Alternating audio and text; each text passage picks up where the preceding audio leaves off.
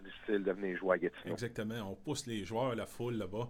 Euh, pour l'avoir vécu en 99, quand les Cataractes ont joué contre les Olympiques en série, là, je me souviens. Luc, je ne peux pas te laisser partir sans parler de 85-86. Tu as joué pour les Olympiques.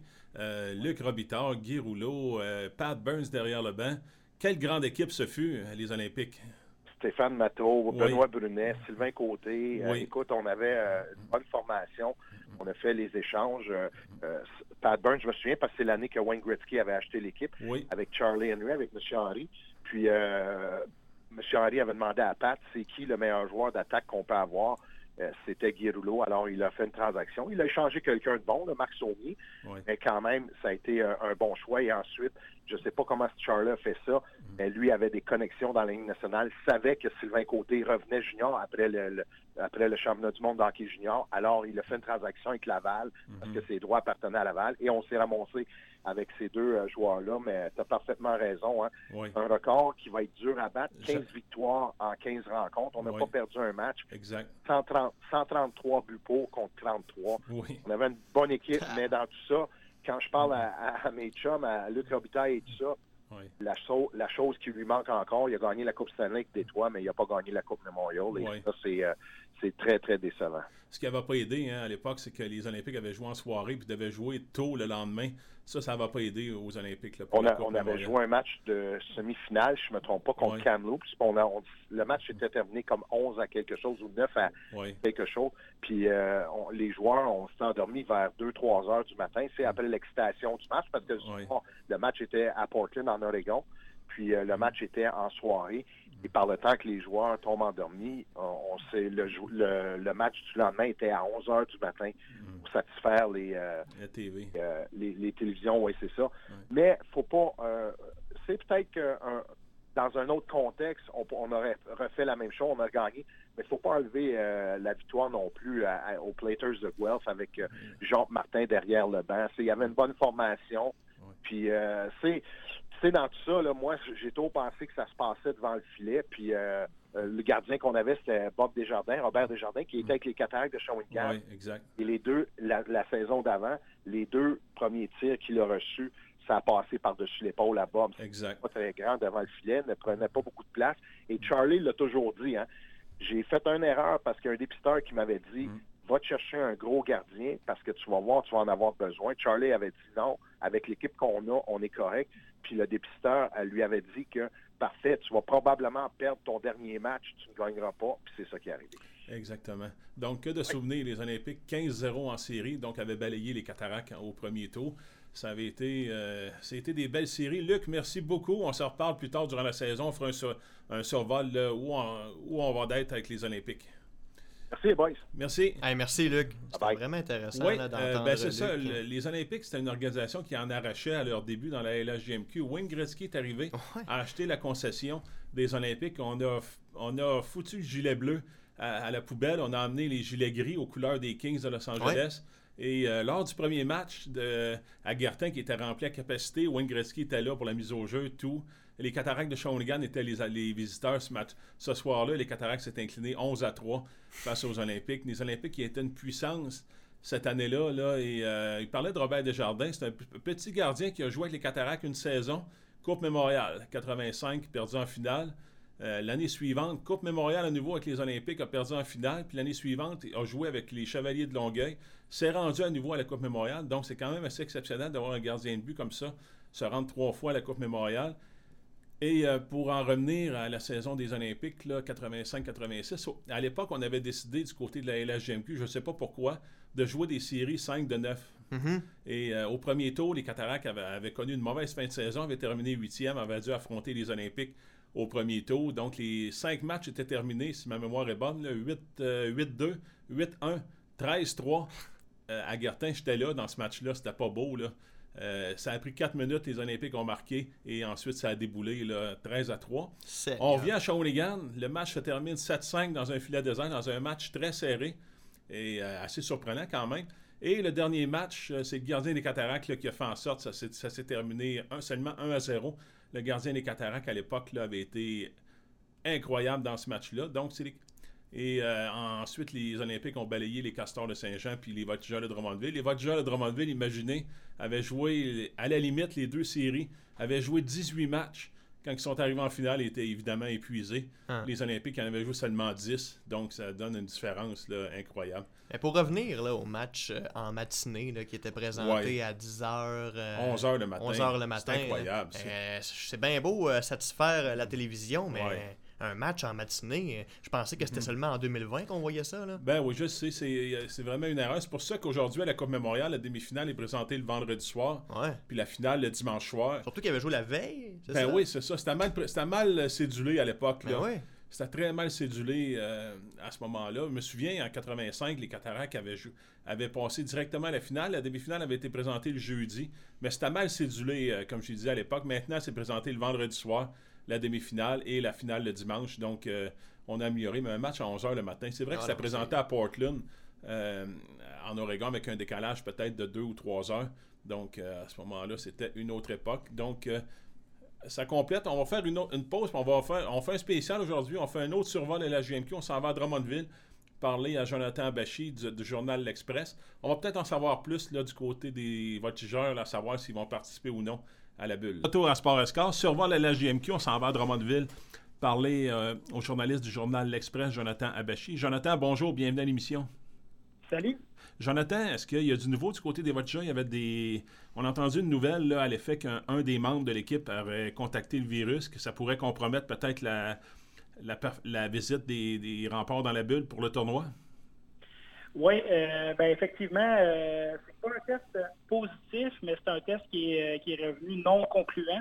Ah. Donc, euh, pour l'instant, là, ils ont le, membre de l'équipe a, passé un autre test et puis là, tout le monde est en attente. Là, 24 ah, à 24 à 48 heures, on, devrait avoir l'organisation devrait obtenir le, le, résultat. Et puis, si c'est si c'est négatif, l'équipe va pouvoir participer euh, au match dans la bulle, mais si c'est euh, si positif, là, euh, effectivement, selon le protocole, en tout cas, de la ouais. Ligue, les Vultures ne pourraient pas participer au match dans la bulle. Oui, ben, je tiens à spécifier que dès qu'il y a un joueur ou un membre du personnel d'une équipe qui est dans la bulle à Québec qui contracte le virus, c'est toute l'équipe qui retourne à la maison. Exact, exact. Là, ils ne sont pas partis encore, les Vultures sont toujours à Drummondville, sont, sont en attente de ce ah. résultat-là. Donc, euh, ce qu'on sait déjà, c'est que le match de demain contre, euh, contre les remparts là, euh, va être remplacé, là, va être remis à plus tard. Et puis, c'est les, les cataractes qui, vont, affronter les remparts. Mm. Donc, après ça, est-ce que les voitures pourront intégrer la, bulle un peu plus tard si le résultat revient négatif? Mm. on va falloir qu'on attende d'ici à demain ou peut-être même après-demain pour recevoir le, résultat.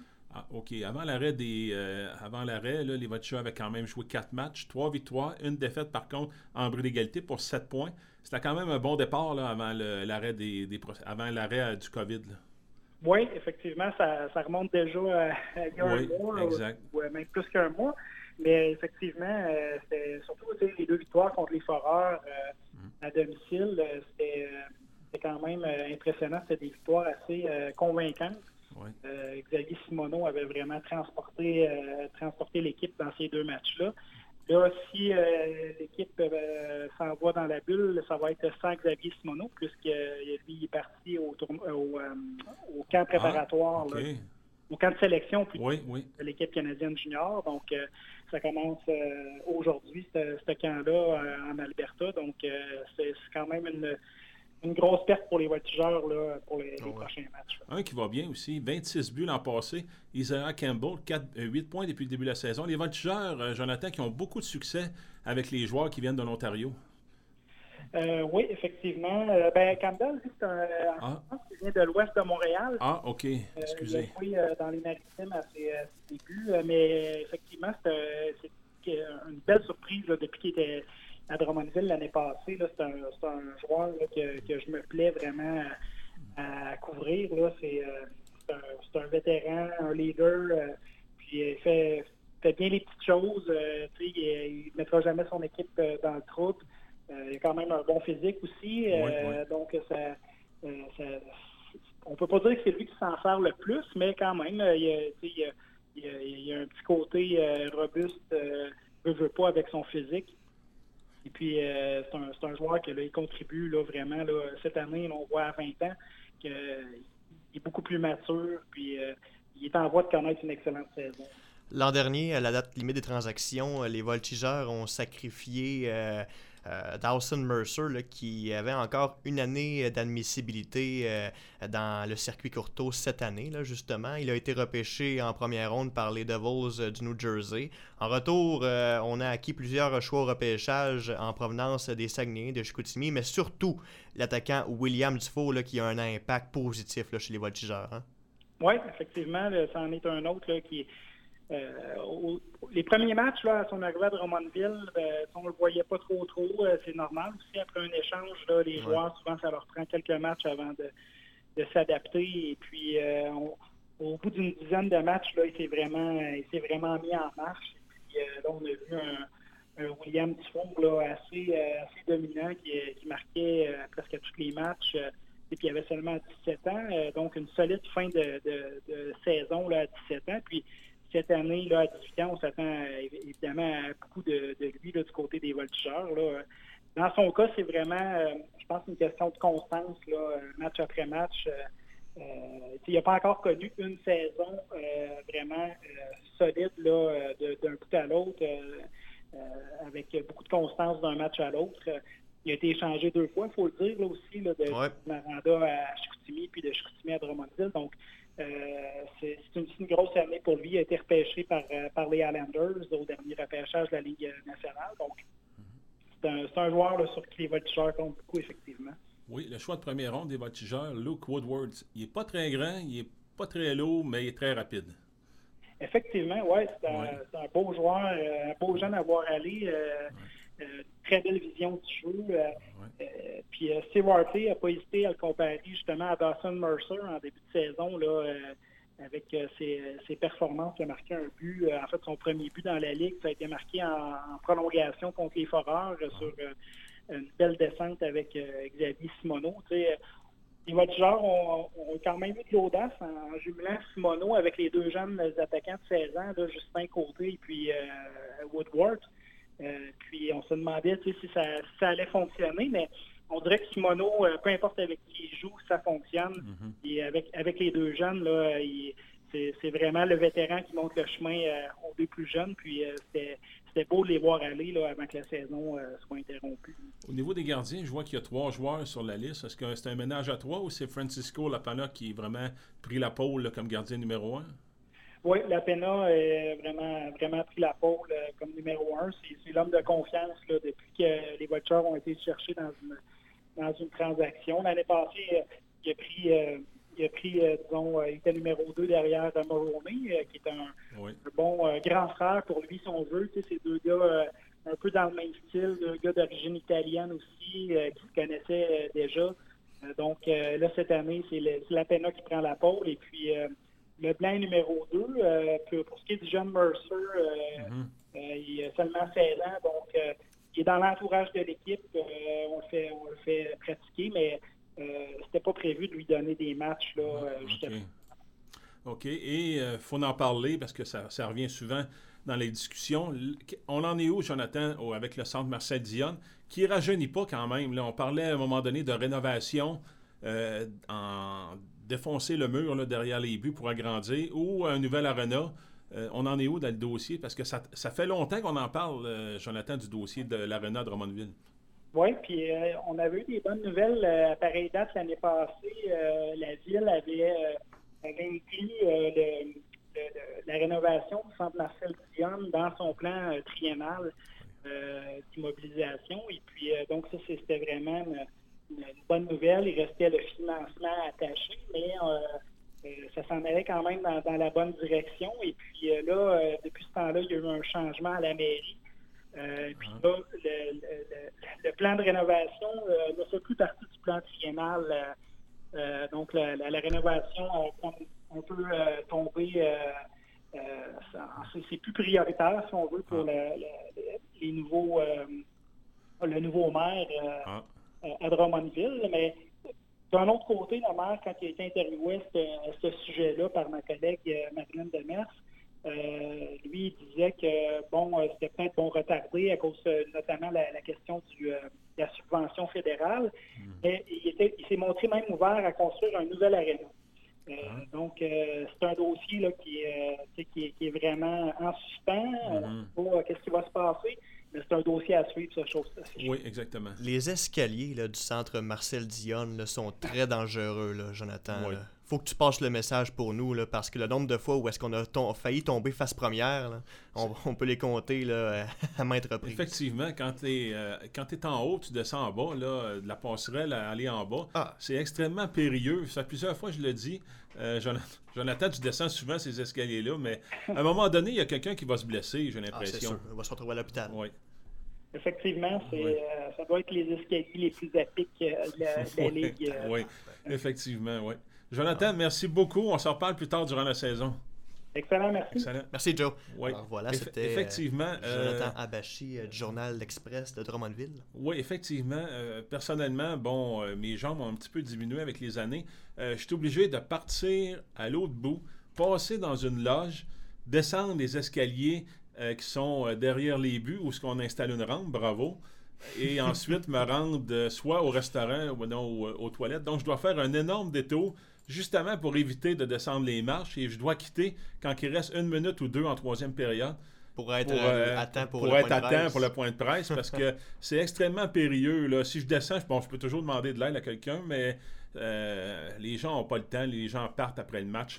C'est extrêmement périlleux. Puis je suis surpris que personne s'est blessé à ce moment-là. Je m'étais informé justement, on m'avait dit qu'on ne pouvait pas installer des rampes parce que ça cacherait la vue des spectateurs.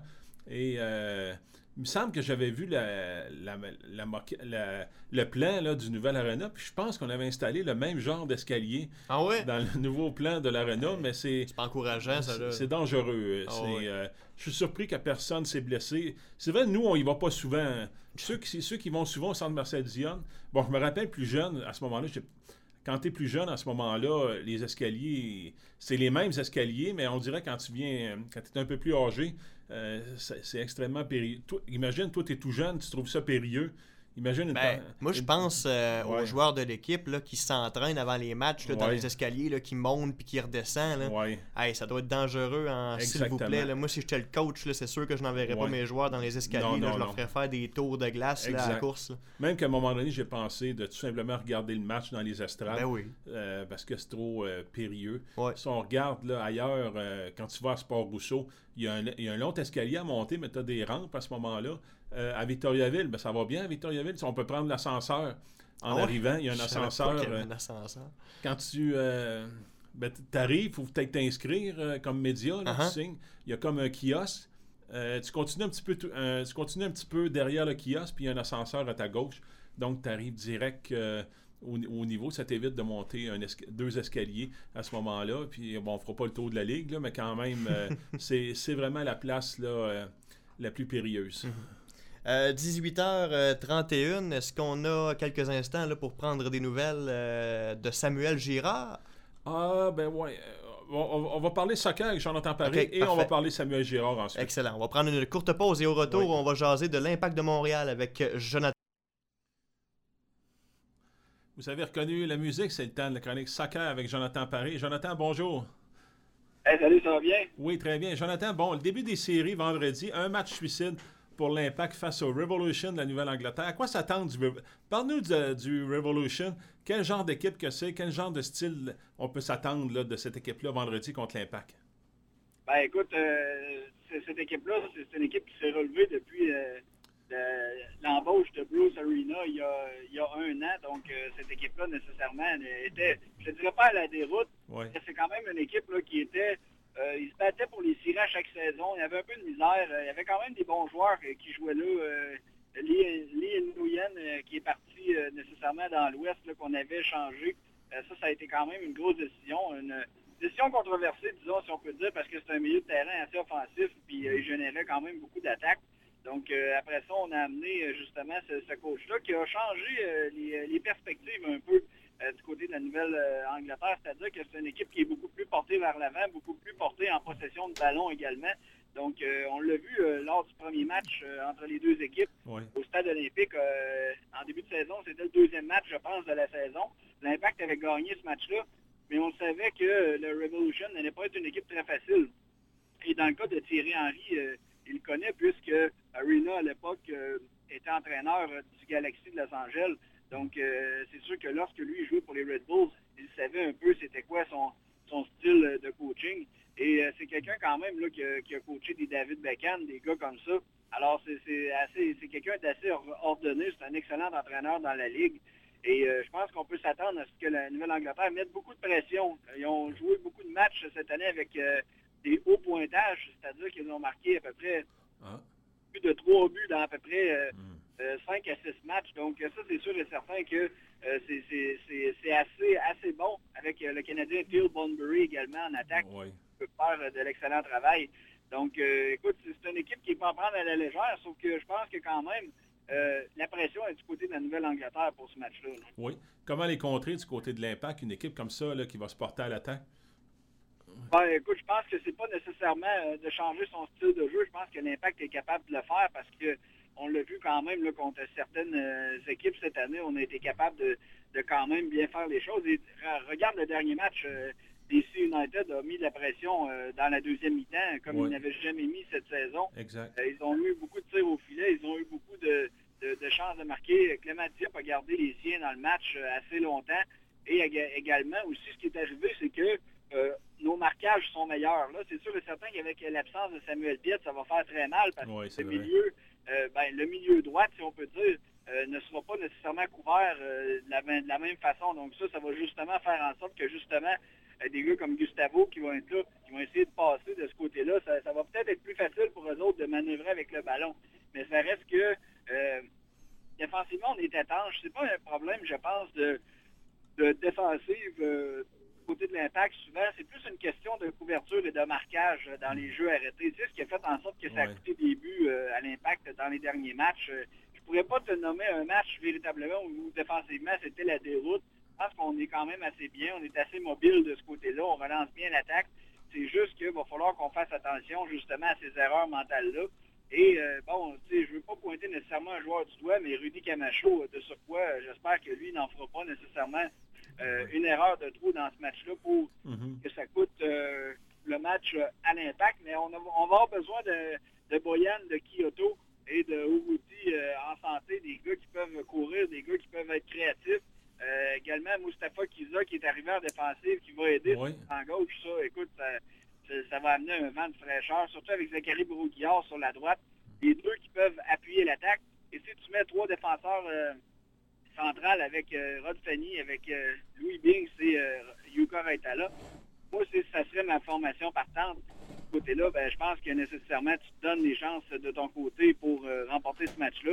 Et euh, bon, euh, on a vu dans, dans, le dernier match qu'on a donné la chance à Jackson Hamel. Il a été quand même menaçant euh, dans les premiers instants qu'il a été là. Mais comme je t'ai toujours dit, Jackson Hamel, c'est pas nécessairement un partant. C'est un gars qui tu peux faire embarquer à la 65, 70e minute parce que c'est un gars qui est assez puissant. Donc, euh, veut, veut pas, une très bonne explosion offensive. Mm. C'est un gars qui est capable de courir assez vite, qui est capable de capitaliser sur une défensive qui est assez fatiguée. Donc, euh, quand une défensive était beaucoup exploitée, quand une défensive court beaucoup, euh, et on, l'exploite euh, en termes de, mobilité, ben, un gars comme lui, quand il embarque, c'est un avantage assez important. Donc, ça, Thierry Henry le sait, pense qu'il va falloir qu'on l'utilise de la meilleure des façons. Les gars sont, entraînés à Montréal cette semaine. Je pense que ça va faire du bien de tout le monde d'être revenu un peu à la maison, de côtoyer la famille. Et ça, c'est un match d'autant plus important, oui, pour les séries éliminatoires, mais ça reste qu'on se prépare pour la Ligue des champions de la CONCACAF en décembre. Donc, si on perd ce match-là, oui, on est éliminé des séries de la saison de la MLS, mais on va être à peu près 15 jours par la suite sans jouer avant mhm. le match de la CONCACAF. C'est pas nécessairement l'idéal. Mhm. Que là, quand tu es trop longtemps arrêté, on l'a vu, qu'est-ce que ça a donné cette saison? Quand tu es trop longtemps arrêté, après ça, tu perds ton momentum. Alors, c'est je pense que c'est faut prendre ce match-là à la fois. L'impact est négligé dans ce match-là. Mhm. je pense que c'est une position qu'ils apprécient d'être négligés de cette façon-là. Parce que de toute façon, tu n'as pas nécessairement là, toute la pression euh, de produire et la pression justement de satisfaire aux exigences. Euh, Joe, l'impact n'aura pas besoin de respecter la quarantaine euh, de 14 jours avant de se présenter sur son terrain. C'est une, exception qui est très rare, considérant que la frontière canadienne et les restrictions d'entrée au pays, dans la province, sont, sont, très limitées. comment ça se fait qu'ils ne devront pas respecter la quarantaine de 14 jours?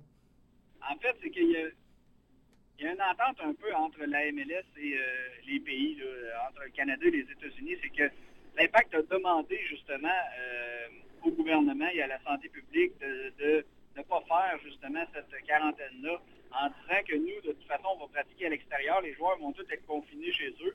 Les joueurs, de toute façon, vont pratiquer à l'extérieur, donc au centre Nutrilet. Euh, il n'y a pas nécessairement, il n'y a pas de rassemblement nécessairement. Et également, ils ont eu, comment je pourrais dire, l'assurance que la MLS allait faire des tests euh, aux, deux jours aux joueurs de l'Impact. Euh, nécessairement, là, quand tu as euh, cet arrangement-là, la Ligue est capable d'amener cette, comment je pourrais dire, cette, cette assurance-là, de dire, nous, on prend en charge les tests. Les gars, normalement, sont confinés à la maison. Donc, s'il y en a un qui est positif, c'est parce qu'il n'a pas écouté les règles nécessairement. Mm-hmm. Donc, là, c'est une ligue professionnelle qui arrive, qui dit, nous, on fait ça. Euh, la même chose, pourquoi la Ligue nationale a pu réussir à jouer dans une bulle euh, dans deux villes. C'est que, tu sais, normalement, tu ne pouvais pas jouer au hockey, mais là, ils ont dit, écoute, si vous vous confinez et on fait des tests à chaque jour, ben, on autorise euh, ce, on autorise ça. Et là, d'autant plus que là, l'impact est en série. Hmm. Vraiment vu la santé publique dire, ben là, c'est parce que vous êtes en série, puis le match n'est même pas au Canada. Donc, tu sais, je veux dire, c'est sûr et certain qu'on... Et en plus, l'impact était comme en, comment je pourrais dire, en résidence aussi aux États-Unis. Alors, on ne voyait pas nécessairement non plus de partisans, on ne se promenait pas dans les villes. Hmm. Alors, euh, c'est une entente un peu conjointe entre euh, l'impact. Je sais que Kevin Gilmore, le président, a beaucoup discuté avec la santé publique. Euh, il y a eu beaucoup de négociations en ce sens. Chapeau à lui parce qu'il a réussi quand même à, comment si on peut dire, à leur faire entendre raison parce qu'on se rappelle que dans les premiers mois de la pandémie, au mois de mars, avril, mai, de toute façon, l'impact de la saison était commencé, mais on ne pouvait même pas pratiquer sur notre terrain de pratique, on, on, comment je pourrais dire, on obligeait les joueurs à faire du jogging. On n'avait même pas accès au terrain. Et là, c'est là quand Kevin Gilmore est sorti, il a dit nos joueurs ont plus de chances de se blesser en courant dans les routes, euh, excusez-moi l'expression, brisées de Montréal, qu'en s'entraînant dans nos, dans nos euh, salons et en s'entraînant dans nos euh, dans nos installations, ben là, c'est là justement que ça a fait la différence de ce côté-là. Alors, je, je pense que cette entente-là sera euh, précurseur peut-être euh, pour d'autres qui pourraient venir dans d'autres sports, mais hmm. je pense qu'il ne faut pas prendre ça pour acquis. Je pense qu'on y va au cas par cas et de, faire, et euh, de faire en sorte que l'impact arrive comme ça. C'est ce que c'est ce que Kevin Gilmore a fait. Ça, a couru beaucoup en coulisses de ce côté-là. On se demandait si l'impact allait devoir être là 14 jours. Et de toute façon, on s'entend que l'impact au moins a été ici 10 jours. Donc, euh, maintenant, maintenant, quand tu reviens au pays, c'est 10 jours. Donc, euh, l'impact est revenu, c'est 10 jours, sauf que là, ils ont eu le droit de s'entraîner au lieu que de rester confinés. Donc, euh, nécessairement, là, je veux dire, on y va avec le bon sens des joueurs aussi. On, le sait, dans la NFL, Cam Newton avait été testé positif avec les Patriots, puis il était supposé être en, quarantaine à quelque part. On se demandait où il avait eu ça. Donc, les joueurs se font un peu regarder bizarrement, parce que dans la Ligue, il n'y a pas d'autres cas un peu partout à travers la Ligue. Donc, euh, si à Montréal, tu as un cas et que le gars, nécessairement, n'a pas, pas vraiment respecté ce qu'il devait faire, là, c'est se poser la question, c'est de se demander à savoir, est-ce que véritablement, il y a eu euh, euh, négligence de la part d'un joueur? Et c'est ce qu'on veut pas qu'il arrive. C'est ce qu'on veut pas que faire du côté euh, de la formation montréalaise. On ne veut pas avoir une mauvaise publicité de ce côté-là. Mhm. Alors, et on ne veut pas non plus que plusieurs gars tombent au combo ou qui restent en quarantaine. Imaginez-vous Boyan, Kyoto, euh, des gars comme ça qui restent en quarantaine à Montréal parce qu'ils ont le COVID. Ça, je pense que nécessairement, c'est pas nécessairement la meilleure euh, c'est pas la meilleure situation qu'on pourrait avoir. Donc il faut, juste rester positif. Je pense qu'il faut qu'on puisse profiter du fait qu'on puisse pratiquer ici. C'est sûr qu'il fait froid, mais faut pas se leurrer. Hier, il pleu, hier, il neigeait en Nouvelle-Angleterre aussi, là, quand les Patriots ont joué. Donc, on va jouer dans les mêmes conditions. On sait, on sait à Boston, il neige aussi là-bas. Donc, ça ne sera pas des conditions inconnues pour l'impact. Oui, donc ça sera à suivre. Vendredi 19h, le match, le match suicide entre l'Impact et le Revolution de la Nouvelle-Angleterre. À suivre. On se reparle lundi prochain. On fera le bilan de tout ça. Jonathan, merci beaucoup. C'est bon, salut bien. merci, Joe. donc, vendredi 19h, le match.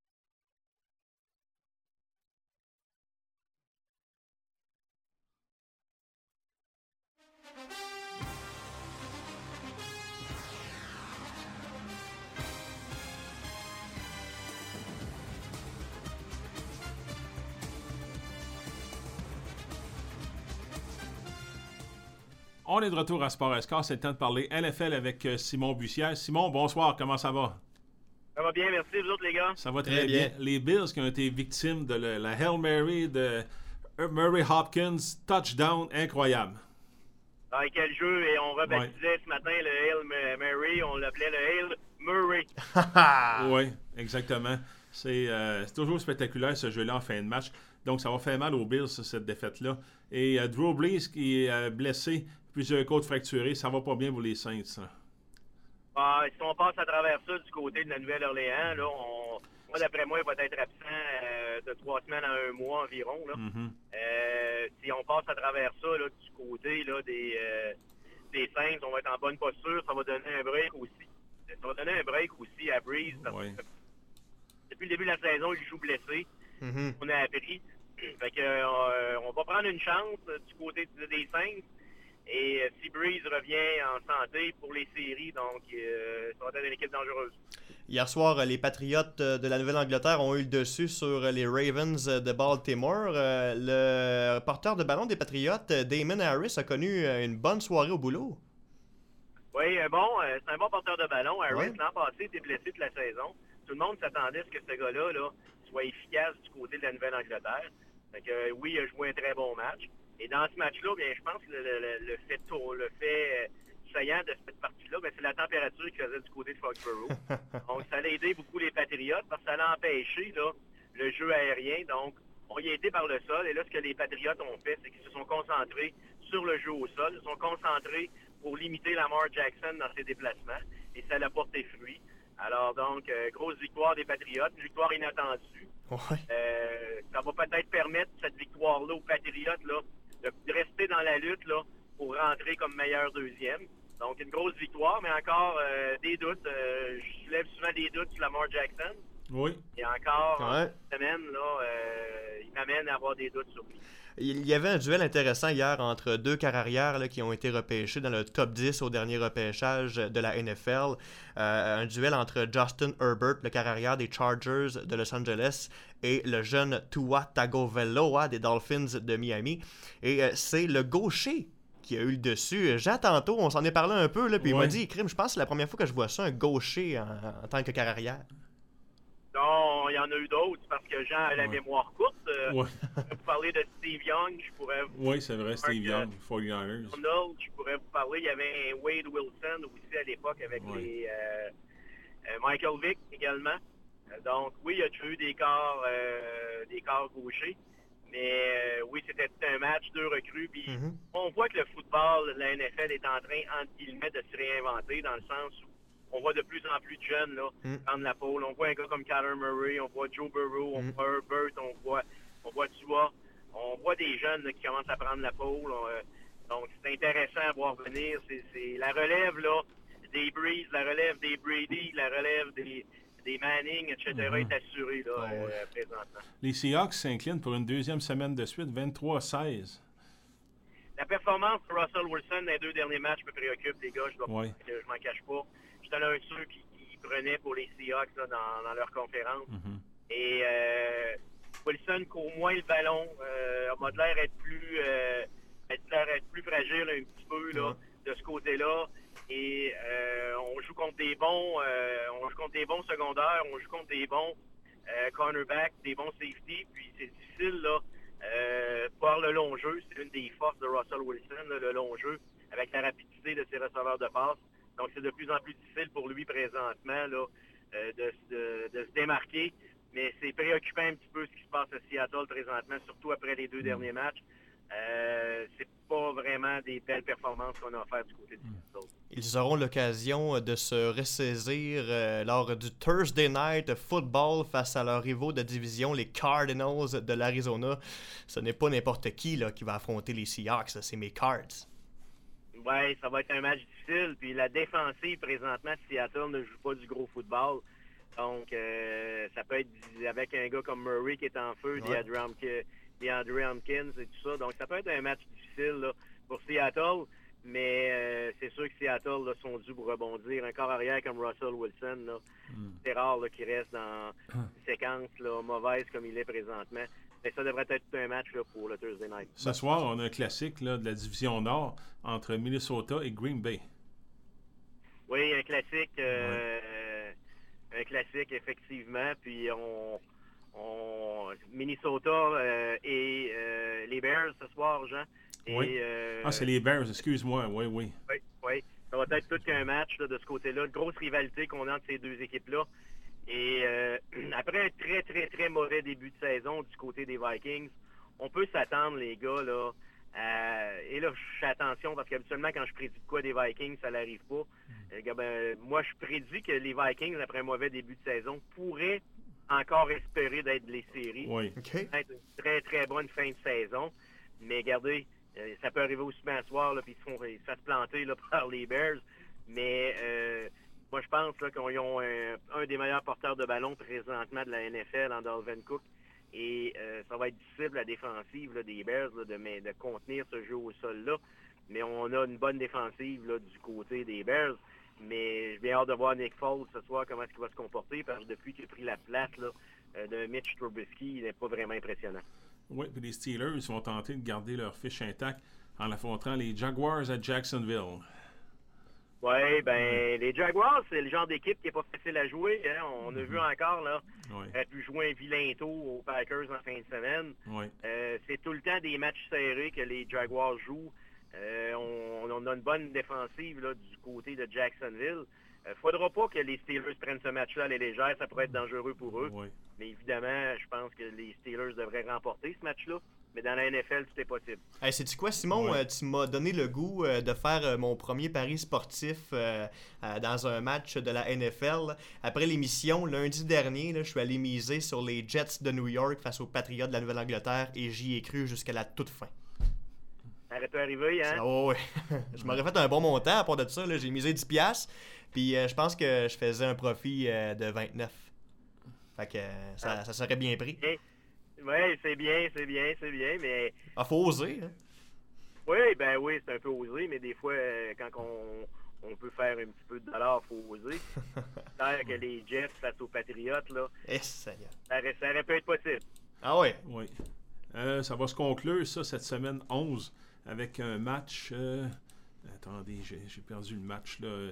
Anthony, tu peux regarder le match. Semaine 11, euh, ça va. Qu'est-ce que tu cherches? Oui, le dernier match de la semaine 11. Les Chiefs vont être en action dimanche soir prochain contre. Euh, bon, j'ai perdu la page. Les Raiders. Les Raiders de, Vegas.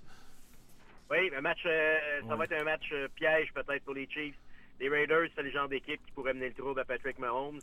C'est le genre d'équipe avec un système de jeu bien orchestré par, euh, par leur instructeur Gruden.